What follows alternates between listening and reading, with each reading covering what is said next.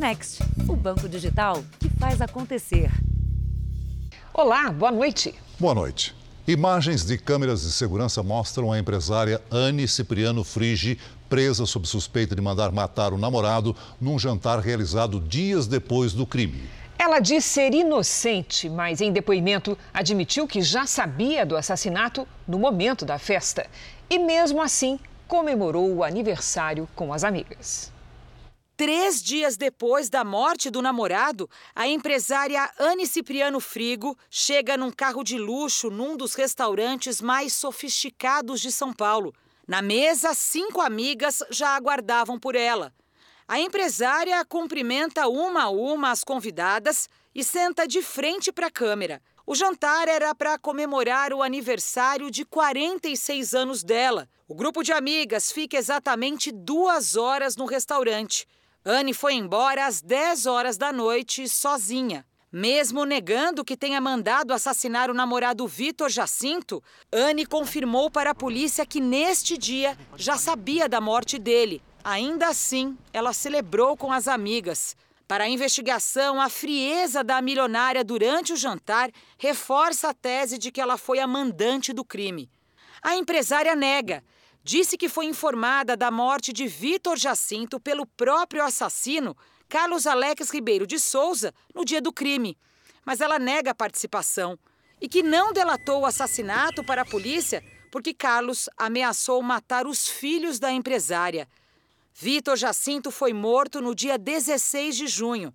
Carlos, que é corretor de imóveis e era amigo do casal, foi até o condomínio de luxo neste carro escuro para buscá-lo.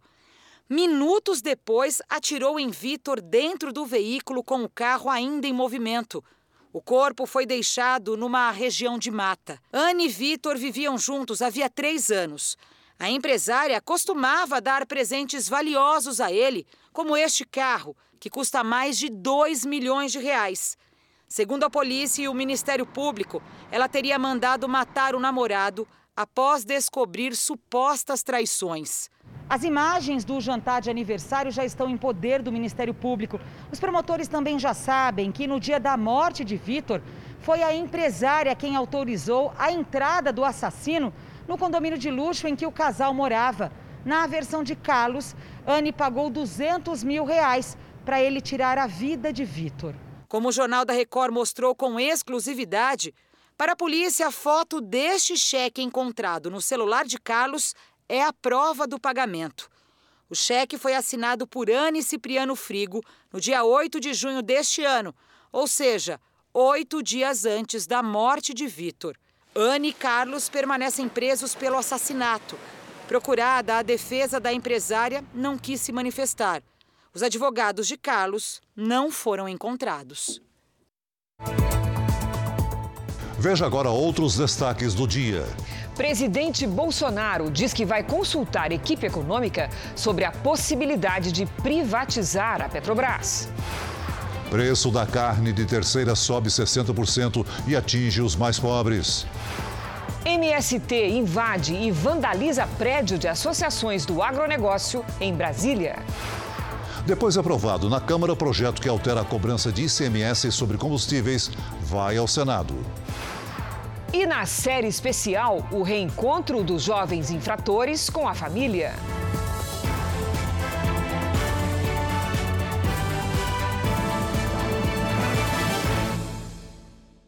Oferecimento: Beats, a conta digital em que você sempre ganha.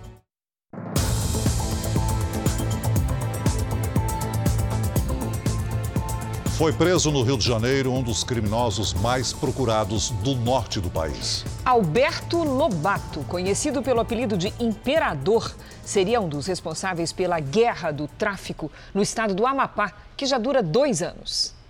A polícia já sabia a localização exata do criminoso.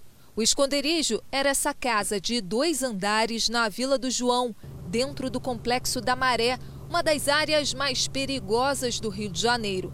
Foram usados 12 veículos blindados para chegar até Alberto Magno da Silva Lobato, conhecido como o Imperador. Ele é acusado de chefiar uma facção criminosa no estado do Amapá. Segundo as investigações, ele comandava do Rio uma quadrilha com 6 mil homens no norte do país. Imperador era monitorado no Rio de Janeiro há um ano, mas está foragido em comunidades cariocas há pelo menos três anos. Ele se tornou o maior assassino do Estado, porque ele era o responsável de decretar a morte, tanto de rivais como de dos próprios integrantes que violam o estatuto da organização criminosa. Na semana passada, por telefone, ele teria exigido a morte de mulheres de facções rivais. Foi eu que mandei. A partir de hoje, onde pegar a mulher PS é para matar, sem piedade. Mata dentro da casa, mata em pátio, mata na rua. As investigações revelaram que o criminoso buscou ajuda de traficantes cariocas para fugir do cerco da polícia no Amapá. O Estado vive há dois anos uma guerra entre facções que disputam o controle da venda de drogas. Alberto Lobato seria o responsável pelo chamado Tribunal do Crime. Seriam dele as ordens para ataques violentos que resultaram em dezenas de mortes. A gente avalia que ele tem mais de 100 mortes sobre a responsabilidade dele. A polícia do Amapá, que acompanhou a ação no Rio de Janeiro, pediu às autoridades que o criminoso seja transferido para um presídio federal. Em São Paulo, um taxista perdeu mais de mil reais em golpe praticado por um passageiro. O suposto criminoso usou o prédio da Receita Federal para dar veracidade à ação. A trapaça em que o João caiu deixou o taxista num aperto financeiro, devendo 900 reais para o banco logo no cheque especial. O golpe começou quando um homem, se dizendo advogado, foi até o ponto e embarcou no carro do João para uma corrida até o centro de São Paulo. A partir do momento que ele chegou para embarcar no carro e começou a citar o nome dos motoristas, colega meu, entendeu? E aí falou que é cliente da gente há muitos anos. E aí, em cima disso, ele foi ganhando toda a confiança. Mostrou foto das crianças dele. O momento final do golpe aconteceu aqui na sede da Receita Federal em São Paulo. O falso advogado disse para o João que precisava pagar uma conta em dinheiro e que se isso não fosse feito na hora, no dia seguinte teria de pagar uma multa de R$ 3.900. E é um tipo de pessoas que tem que ter muito cuidado, porque ele é muito perigoso. É um tipo de gente que ele não, ele não faz assalto à mão armada. Ele faz assalto nas conversas. Câmeras de segurança filmaram o homem no prédio da Receita. Ele é o que veste uma calça clara e fala ao telefone. Enquanto o passageiro estava aqui, o João foi ao banco sacar R$ 1.200 em dinheiro, acreditando que o falso advogado já tinha depositado na conta dele R$ 1.400. A diferença de 200 reais seria para pagar a corrida de menos de 15 quilômetros. Este é um estelionato clássico, onde a vítima é induzida a erro através de uma história que o autor conta e isto é, varia muito, as pessoas que são vítimas de estelionato terem vergonha de fazer o boletim de ocorrência. Não é para ter vergonha. O taxista registrou um boletim de ocorrência e conseguiu as imagens do golpista. João está com a conta bancária a descoberto e calcula que vai pagar juros durante vários meses. Estou correndo atrás. Se Deus quiser, eu vou conseguir recuperar isso aí. A Receita Federal diz que lamenta o caso e que o acesso ao prédio é público. Em Brasília, um flagrante revela a covardia de um policial militar. Ele agrediu uma empresária dentro da loja dela. O PM chegou ao local para cobrar uma dívida e a conversa terminou nestas cenas gravadas pelas câmeras de segurança. A mulher tenta puxar o homem para mandá-lo embora, mas é rendida à força, jogada no chão e tem o braço torcido algumas vezes. Nesse momento, ela pega uma faca e ele puxa a arma. Em depoimento, a empresária disse ter vendido dólares à esposa do militar, mas ainda não tinha entregado todo o dinheiro. E que a briga começou depois de uma ofensa. Na versão do PM, a empresária desdenhou da dívida e disse que não iria pagar. A Polícia Militar do Distrito Federal informou que vai abrir um processo para apurar o comportamento do PM, afastado das atividades de policiamento até a conclusão da investigação. No Rio de Janeiro, a justiça condenou oito dos doze militares do Exército envolvidos na morte do músico Evaldo Rosa e do catador de latinhas, Luciano Macedo. A sentença foi anunciada nas primeiras horas do dia, dois anos e meio depois dos crimes. Em 7 de abril de 2019, os militares fizeram 257 disparos contra o carro do músico, que levava a família para um chá de bebê. Evaldo morreu na hora. O sogro dele, a mulher e uma amiga também foram baleados. Os tiros ainda atingiram o catador Luciano, que tentou socorrer as vítimas e morreu dias depois no hospital. A tropa confundiu o carro do músico com um veículo que transportava traficantes armados. A Justiça Militar condenou a 31 anos e meio de reclusão em regime fechado o tenente responsável pela operação. Os outros sete militares pegaram 28 anos de prisão. Quatro deles foram absolvidos porque não fizeram os disparos. A defesa dos militares já anunciou que vai recorrer da decisão. Precisava disso, que a justiça fosse feita para que eu pudesse estar honrando a honra do meu marido, que é um homem do bem, e naquele momento ali ele não estava passando é, insegurança nenhuma para eles e perigo nenhum para eles. Com a maioria da população vacinada contra a Covid, a cidade de São Paulo flexibilizou algumas regras. A partir de agora, cinemas e teatros podem funcionar com capacidade total, mas o uso de máscara continua obrigatório. As medidas foram baseadas em uma pesquisa que analisou os dados da população paulistana durante a pandemia. A partir de amanhã, cinemas e teatros passam a funcionar sem o espaçamento de um metro entre uma cadeira e outra. Em eventos com mais de 500 pessoas, os organizadores vão ter que exigir a comprovação de vacinação, com pelo menos uma dose da vacina. A partir de 25 de outubro, não será mais obrigatório o espaçamento de um metro entre os alunos. Com isso, o rodízio será suspenso. E como uma lei municipal garante ser facultativa a presença dos alunos nas escolas, os pais vão ter que assinar termo de responsabilidade.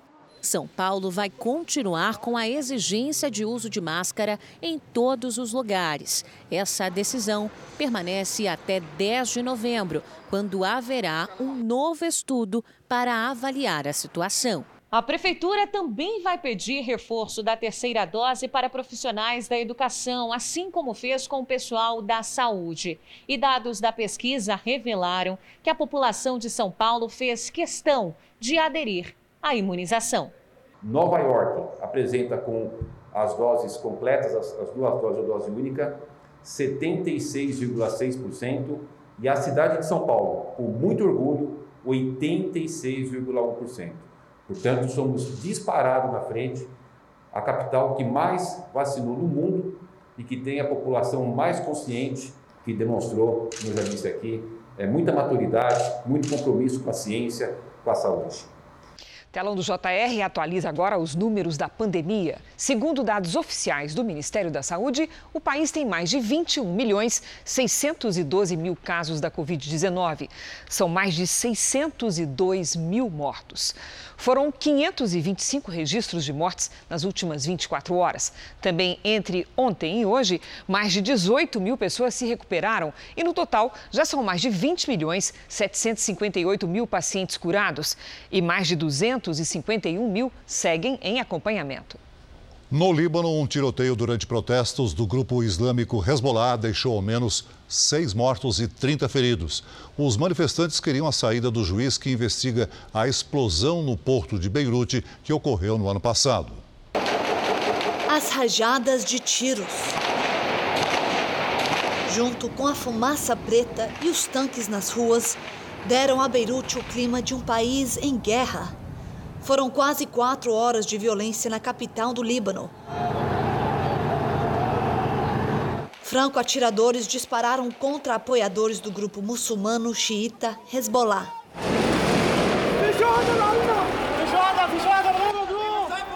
A multidão protestava no Palácio da Justiça. O alvo era o juiz que investiga a enorme explosão no porto de Beirute, que deixou mais de 200 mortos no ano passado. A apuração tem enfrentado dificuldades. já que envolve figuras políticas e poderosas do país. Entre os investigados estão integrantes dos movimentos Hezbollah e Amal. Eles teriam conhecimento sobre os produtos químicos guardados no porto e não agiram para evitar a tragédia. Nesta terça-feira, a investigação foi suspensa pela segunda vez em três semanas. O Líbano passa por uma profunda crise econômica. A desvalorização da moeda é de quase 90%. A instabilidade política e os cortes de energia agravam uma situação já difícil. E para muitos, esta última onda de violência nas ruas lembrou momentos da guerra civil que terminou há cerca de 30 anos. Esse comerciante lembra que tem registros da época e diz que agora tudo parece se repetir. O Líbano anunciou um dia de luto pelas vítimas. Veja a seguir: o presidente Bolsonaro já pensa na possibilidade de privatizar a Petrobras. E na série especial, o dia de visita na Fundação Casa. O coração de mãe bate mais forte. É o momento do filho pedir perdão.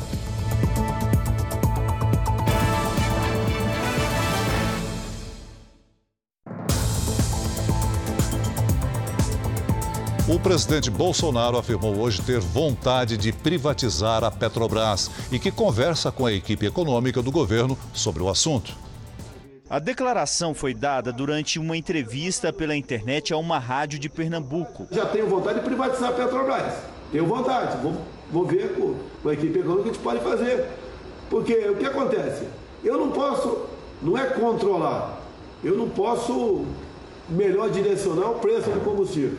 Mas quando aumenta, a culpa é minha aumenta o gás de cozinha, a culpa é minha. O presidente voltou a colocar parte da culpa pela alta nos preços dos combustíveis no ICMS, o imposto estadual. Na média, o tributo tem alíquota de 27,5% e, por se tratar de percentual, o valor pago sobe, toda vez que o valor do combustível sobe. Você sabe quanto é o ICMS no seu estado, que é o imposto estadual? É um percentual fixo. E toda vez que varia o preço do combustível, apesar do percentual ser fixo, né, ele equivale a mais dinheiro para o governador. Isso é uma verdade.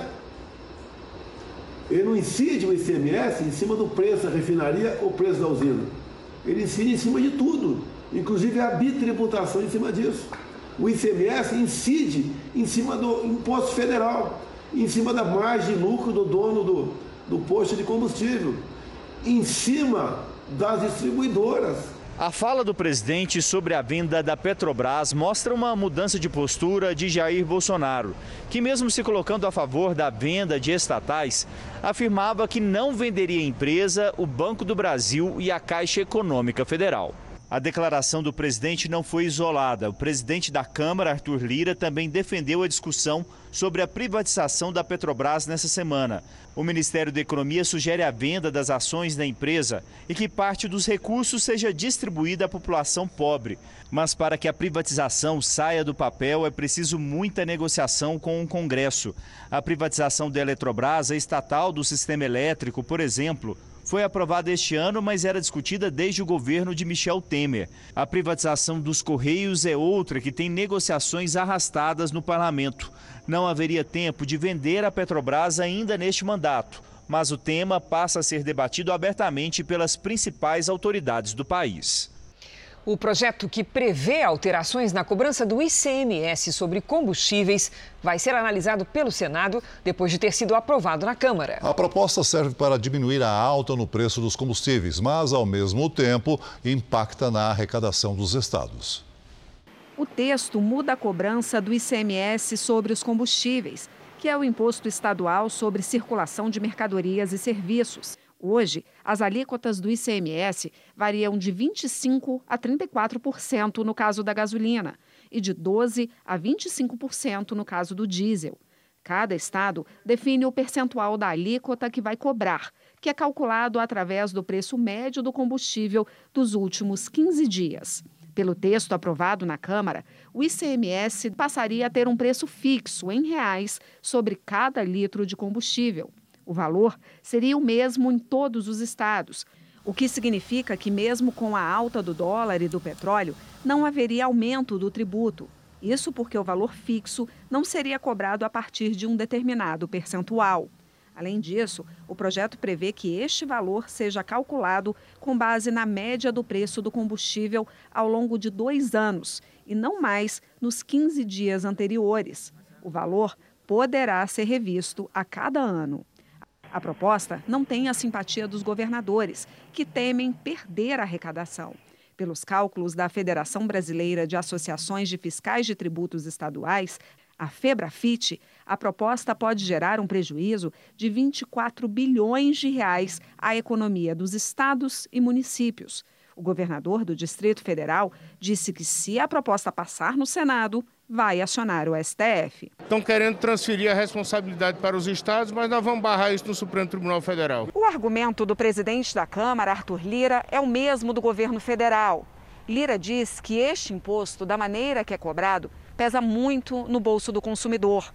Segundo ele, se o projeto for aprovado, a gasolina vai ficar 8% mais barata e o diesel 3,7%. O projeto agora vai ser discutido no Senado.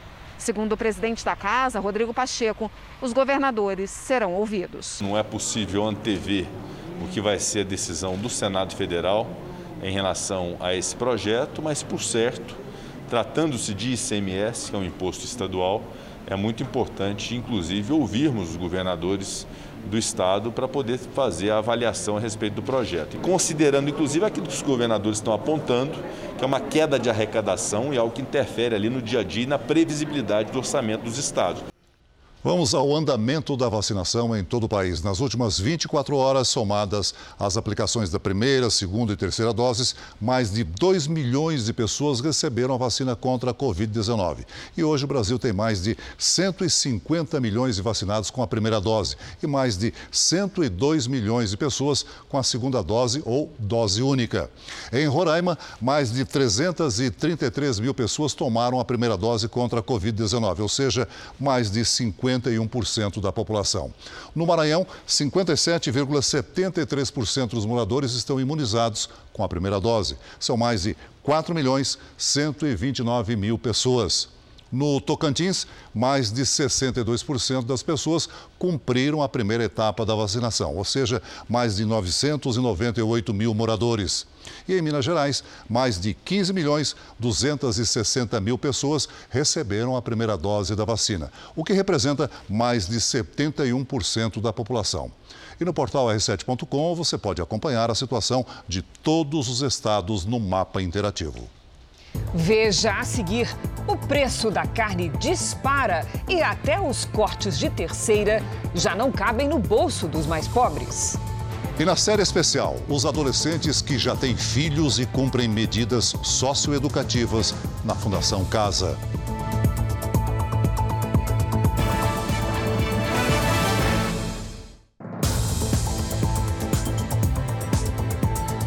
Um levantamento da Associação Brasileira de Supermercados mostra que o consumo nos lares brasileiros caiu 2% entre os meses de julho e agosto. Quem se dispõe a gastar o mesmo valor está levando menos produtos para casa. Carrinho de supermercado cheio é quase uma raridade nos dias de hoje. Antigamente você vinha com 50 reais no, no supermercado, levava bastante coisa. Hoje você vem com 200 conto, não leva nada. A Neuza ainda é dos que fazem a compra do mês. Tem que fazer uma ginástica para poder ver se consegue pro mês todo. Mas é impossível, né? Sempre falta coisa, a gente tem que estar tá voltando para completar. O Romário só leva o necessário para a semana. Vem, compra um pouquinho, aí depois vem de novo, compra um pouquinho. Que tá muito, muito caro, né? E é tudo.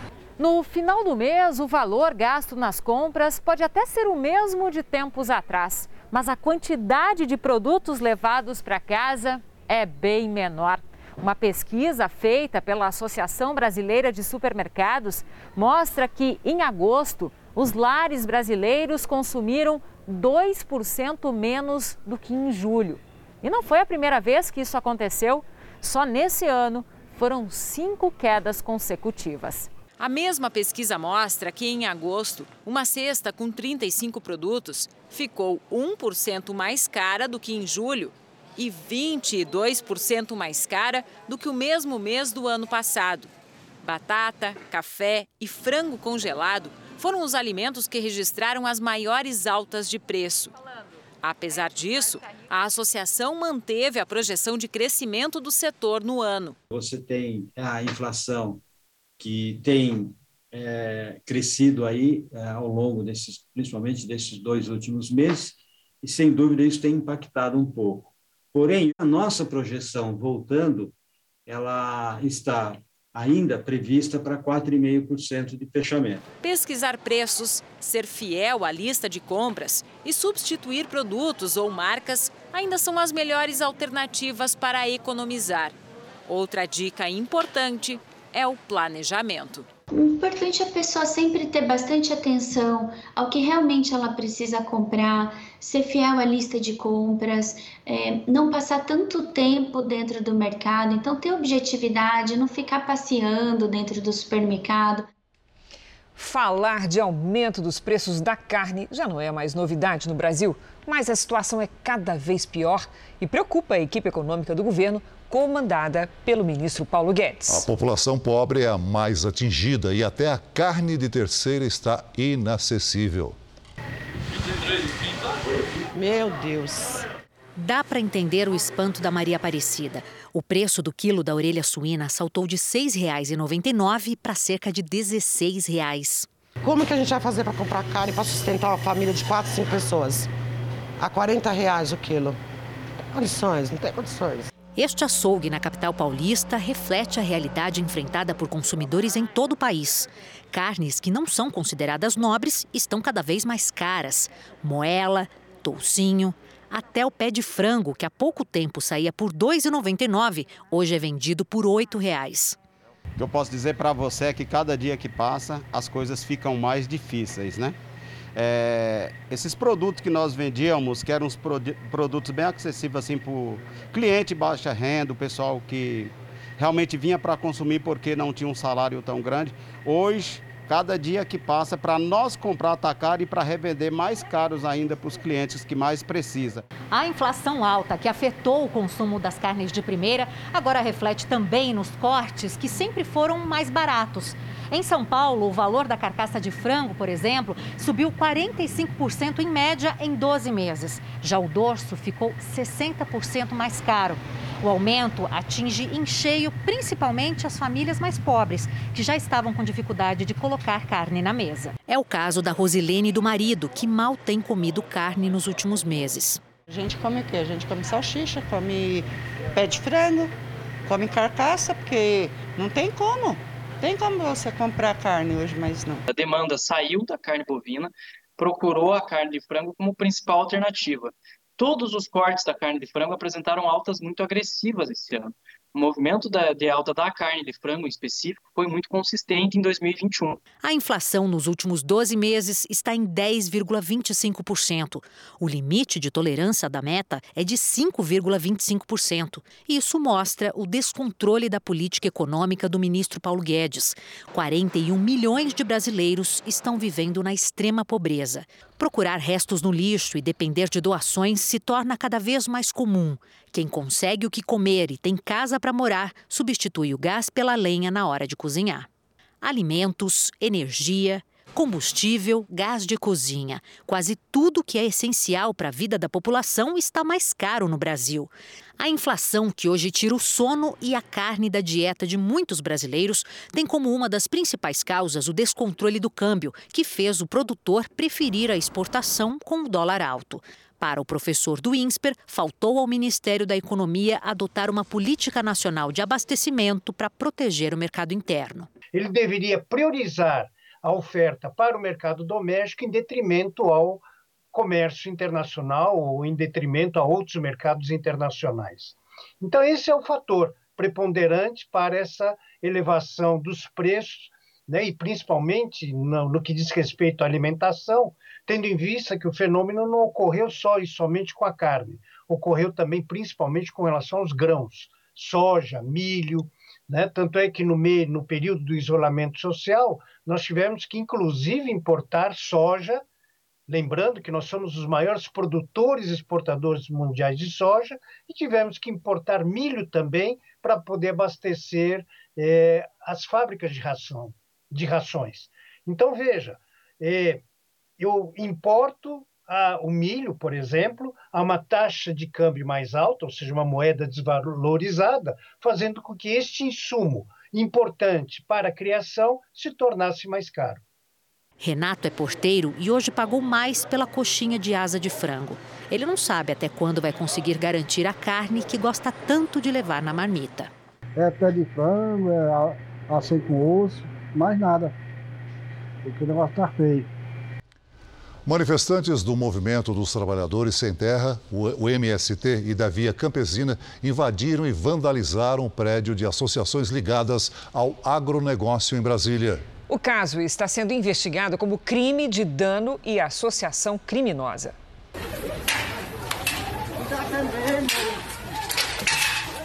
Os manifestantes lançaram bolas de tintas na fachada e picharam paredes com frases como soja não enche prato e soja é morte. No prédio estão instaladas as associações dos produtores de soja, dos produtores de sementes de soja e dos produtores de milho, além da filial do Canal Rural. As associações lamentaram o ato de vandalismo. A Associação Brasileira dos Produtores de Soja, a ProSoja, afirmou que já tomou providências junto às autoridades para responsabilizar os autores da invasão.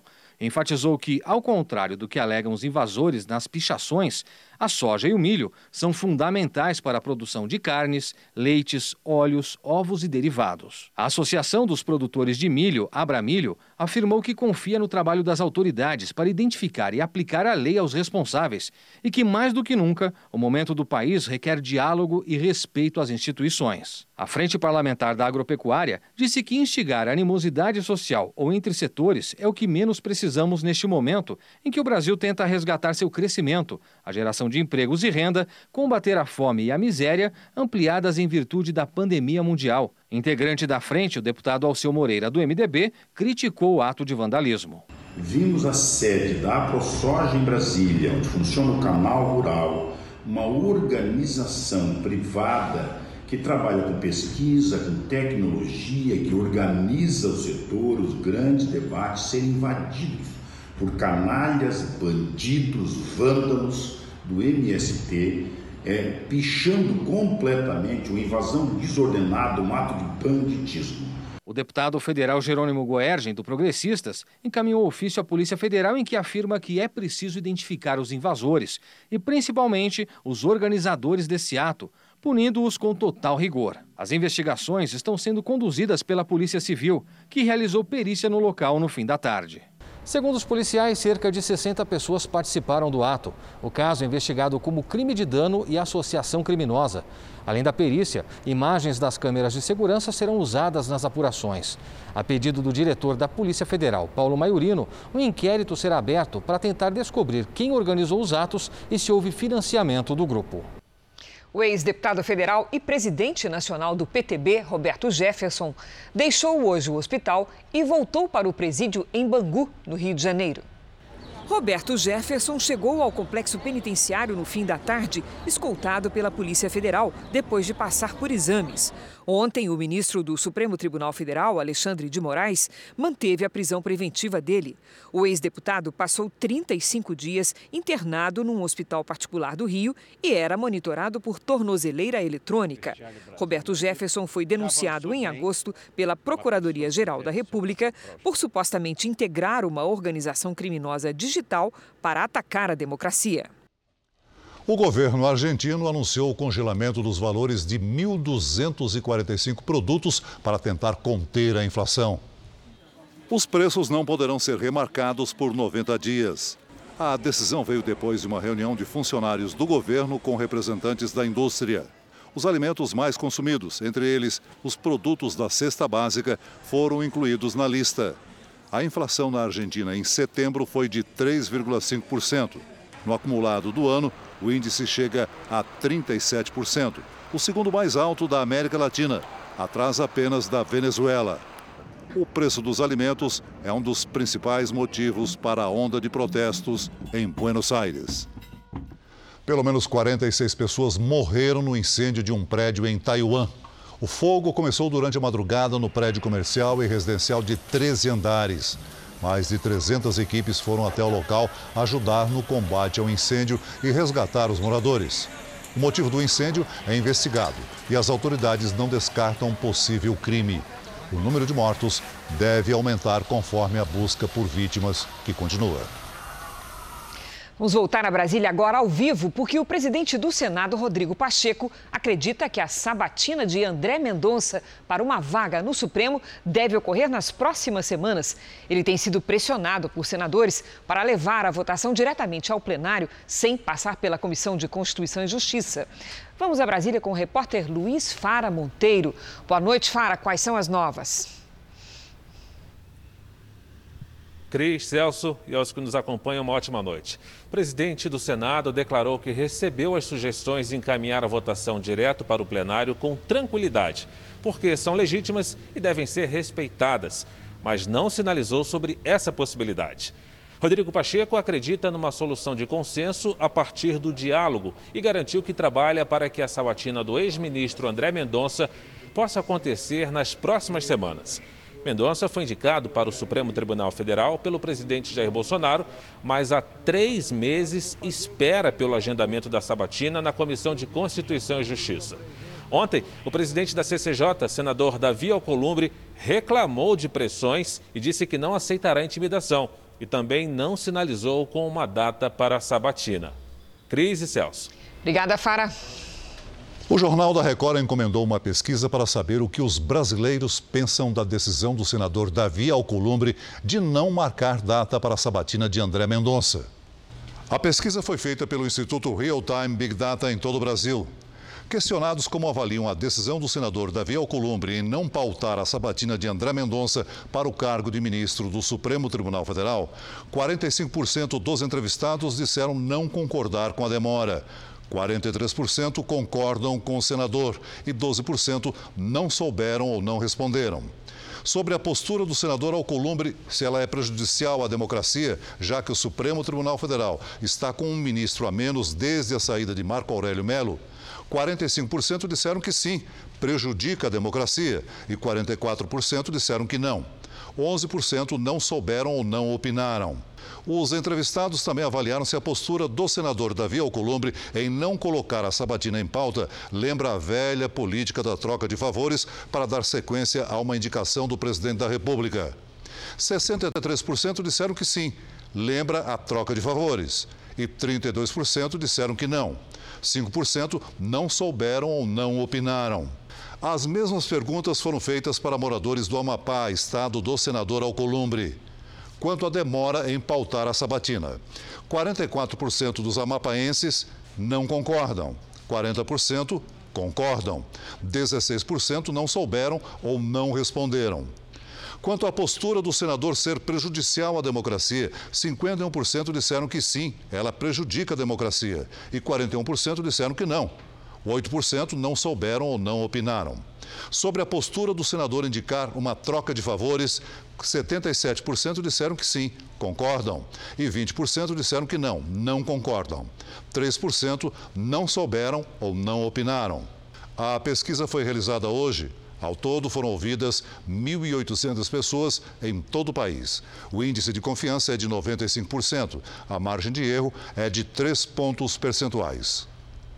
A quinta-feira foi de temporais em Mato Grosso do Sul e no Paraná. Em Foz do Iguaçu, por exemplo, a ventania chegou aos 90 quilômetros por hora. Quais serão os outros destaques do tempo nesta quinta? Vamos saber com a Lidiane Sayuri. Boa noite, Lid. O que, que você destaca? Tem destaque, viu, Cris? Boa noite para você, Celso, para todo mundo aí de casa. Olha só, mais cedo, moradores de Bertioga, Santos e Guarujá, na Baixada Santista, puderam apreciar um céu listrado. É isso mesmo, pareciam faixas de pedestre. Segundo a Defesa Civil de Santos, o fenômeno comum chamou a atenção desta vez por causa do formato. Tanto no mar quanto na atmosfera, há ondas de gravidade. No mar formam ondas e no céu, nuvens. Essa nuvem baixa não causa impacto algum no tempo. Puro capricho mesmo. Bom, e para contrastar com este azul, uma nova tempestade de poeira foi registrada no interior do estado. Desta vez o tempo fechou em Ribeirão Preto e região. A cortina de terra veio para anunciar um temporal. Nesta sexta-feira, toda a região centro-sul do país segue em alerta para chuva forte. Há nuvens carregadas em todo o Brasil central. Uma frente fria e uma circulação de ventos no sentido horário avançam pelo sul.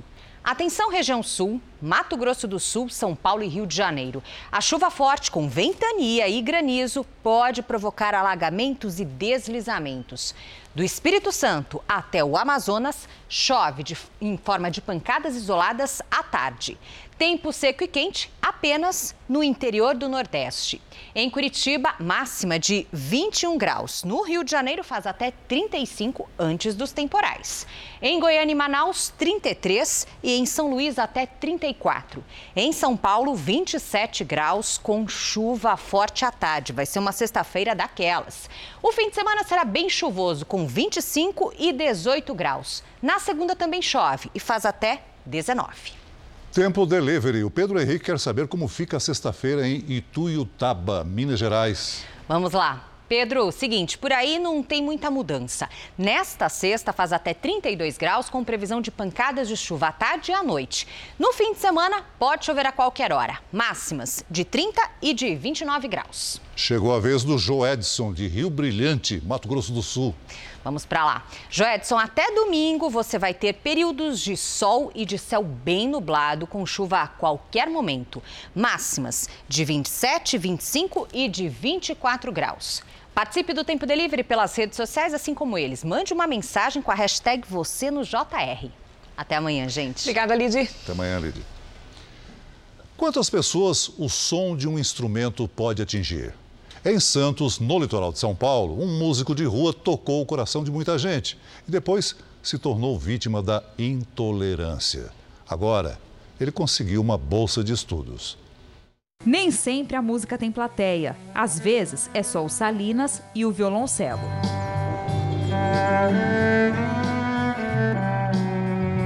Esse jovem de 20 anos vive do som que ele toca. É do interior do estado de São Paulo e veio para o litoral há poucas semanas. Ele carrega o instrumento e a caixa de som pelas ruas de Santos. Quando eu descobri que eu ia ser pai, e eu estava vendendo bala na rua e eu já era violoncelista, né? Já estava uns três, só que estava um tempo sem tocar. E aí, como eu não tinha opção, minha mãe me incentivou a, a, ir tocar na rua. Aí eu começou, ah, agora pode me oferecer o que quiser, vou continuar fazendo isso daí que eu faço. Ele aprendeu a tocar violoncelo incentivado pelo bisavô. Mas nem sempre a apresentação de rua é tranquila assim. Há poucos dias, em um centro comercial da cidade, jogaram um ovo no músico que pegou no violoncelo e caiu no chão. Atacaram ovo no violoncelo do meu amigo aqui, ó, tocando. Eu não senti nem revolta, nem fiquei com raiva na hora, só que eu fiquei constrangido, fiquei com vergonha. Salinas limpou o instrumento e continua a fazer o que ele sabe: música. Mas essa história ecoou longe, repercutiu, viralizou nas redes sociais e sensibilizou muita gente. Até que o Salinas ganhou uma bolsa de estudos em uma universidade aqui de Santos. A reitora que ofereceu a bolsa conta que, quando soube do ataque, decidiu primeiro contratar o Salinas para tocar em um evento. O músico se saiu tão bem que ela não teve dúvida. Onde você vê no Brasil um jovem de 20 anos tocando violoncelo na rua? É muito difícil, é muito tocante. Você vê que a pessoa está ali de alma, porque ele incorpora, ele põe a alma naquilo. Então é uma oportunidade que eu acho que a pessoa tem, porque mais que ele receba na vida, a educação é fundamental. O jovem quase não acreditou. Fazer faculdade estava nos planos distantes. Agora não vê a hora de começar as aulas. Ele também quer rever o filho que está longe e continuar tocando corações minha vida vai ser outra agora. Vou ter a oportunidade de melhorar meu trabalho. Música é tudo, música é vida.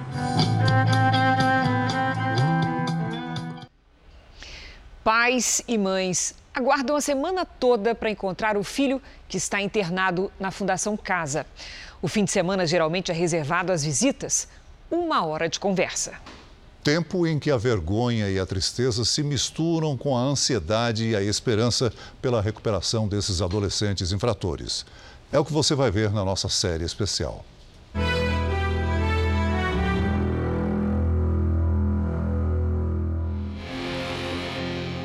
Mãe solo, filho internado na Fundação Casa, vergonha e humilhação. Quando eu vi que ele estava gemado, aí eu caí no desespero. Quando ele estava saindo, eu vi os policiais colocando ele dentro, dentro da viatura. Foi um momento de desgosto. Muito, muito. Nunca pensaria em passar por isso. O filho do meio da Dona Maria era procurado pela polícia. Estava envolvido no roubo de uma moto. E foi ela quem convenceu o garoto a se entregar. Falei para ele que era melhor ele se entregar do que chegar a polícia na minha casa invadindo. Ou se não peguei ele no meio da rua, aí ia ser pior. E ele queria se entregar ou não? Por ele, ele não ia se entregar. O que ficou são as roupas no armário e a cama vazia. É dia de visita na Fundação Casa em Diadema, na região metropolitana de São Paulo. Antes de entrar, os parentes dos adolescentes passam por um scanner na segurança da unidade. Na quadra de futebol, as mães aguardam solitárias. A vontade da gente mesmo, como mãe, é pegar o filho, levar ele embora, tirar ele daqui, né? O que é que mais dói? É saber, né, que um rapaz tão jovem poderia estar fazendo tantas outras coisas, aproveitando a vida, e tá num lugar desse, seis meses, perdido, jogado fora. Esse é o momento que a mãe tanto esperava, o momento de abraçar o filho, de senti-lo, dar afeto, demonstrar amor, contar as novidades das ruas. É um momento de pequeno alívio diante de tanto sofrimento que ela vem enfrentando. O choro de uma senhora desesperada. Saudade do meu filho, eu sinto muita falta dele. Ele me ajudava no hospital, tudo. Dói muito dentro de mim. Eu amo muito meu filho, meu filho faz muita falta para mim. Tristeza que abala o rapaz. A mãe nasceu três meses. Independente que não, não, sei que que eu fiz foi errado, mas pra mim é só tristeza, né, senhor? Só tristeza e ódio no coração. Mas nem todo pai está disposto a chorar pelo filho infrator. Acho que não tem motivo de estar aqui. Está aqui porque falhou. Carinho amor ele sempre vai ter, de pai e de mãe. Mas aqui eu sempre estou dando um corretivo para ele, entendeu? No refeitório, um outro grupo de mães encontra os filhos. Eles têm apenas uma hora juntos. Eu te amo muito, mãe. Vou estar, estar mudando de vida, eu vou sair um homem regenerado. Maria, a mulher que nos recebeu em casa, também está aqui. Quando eu saio daqui, eu chego dentro da minha casa, eu fico arrasada. Já saio daqui, já com, parece que o mundo desabou em cima da minha cabeça. Esse é o momento da despedida, quando os pais têm que sair já daqui da sede da fundação, porque já passou o tempo da visita. E a gente repara, olha só, a reação dos adolescentes, que é uma reação de tristeza, de dor, por mais uma vez ficarem separados de suas famílias e depois de todo esse carinho, de todo esse momento de amor junto com as mães, eles voltarem para a realidade, que é a realidade aqui dentro, de cumprirem a medida socioeducativa. Dói um pouco o coração, assim, dói, dói. Que a gente não pode ir com elas, né? Minha mãe também falou que é tipo um sentimento de abandono, né? Se deixar eu aqui e sair lá para fora. Para alguns internos, a dor da separação da família enquanto estão aqui dentro é ainda mais dramática. São meninos e meninas que já se tornaram pais e mães. E agora, pelo menos por enquanto, não podem sequer acompanhar o crescimento dos filhos. Nunca tive um pai presente. Aí queria mostrar para ela, né, assim, dar o que eu não tive. Faz a diferença um pai presente na vida da minha filha. Não tive um pai, mas. Você falhou nesse sentido, você acha? Falhei. Ricardo, pai de uma bebê de seis meses, tem 17 anos e um passado de roubos. Esse nós vimos um carro parado, aí o meu amigo abordou. Desce do carro, não vou te machucar, desce do carro, amigão. Tá. Aí ele desceu do carro. Não, calma, calma, calma. Nós tirou a vítima pra fora e nós saímos com o carro. O adolescente agora sofre por estar longe da filha. Dando leite pra ela e dando um banho. Papai tá com você, filho. Eu vou te abandonar. Marcela, nome que damos a essa garota, também tem uma filha lá fora. Quantos anos você tem? Tenho 17. Você tem uma filha? Isso. Qual é a idade dela? Um ano e seis meses.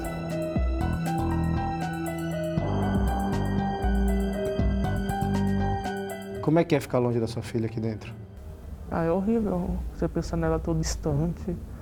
Você não sabe o que está acontecendo, se ela está bem. Sabe que ela está sentindo sua falta e você não pode ir lá ver ela porque você está trancada. A criança é criada pela avó. O pai morreu na Bahia num confronto com a polícia. A jovem foi parar na Fundação Casa depois de agredir gravemente um colega de escola. E não foi o primeiro incidente. O que é que provoca raiva em você?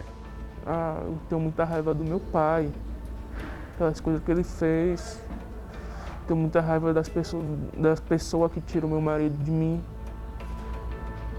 Ah, tenho raiva do menino que me colocou aqui, porque não era para eu estar aqui, quem era para estar aqui era ele. Sem marido, sem liberdade, Marcela deixou a juventude para trás. Eu me sinto uma mulher já. Uma mulher. Por quê? Pelas várias coisas que eu passei, que a maioria das pessoas não ia suportar. Ah, eu já passei por diversas perdas, eh, fui afastada de minha filha, sofri longe dela, estou aqui. Foram coisas muito terríveis que só pessoas que viram passar podem afirmar.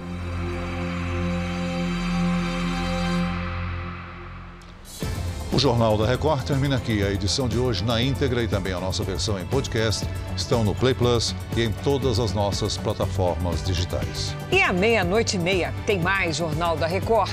Você fica agora com a novela Gênesis. E a gente se vê amanhã. Até lá. Boa noite e até amanhã.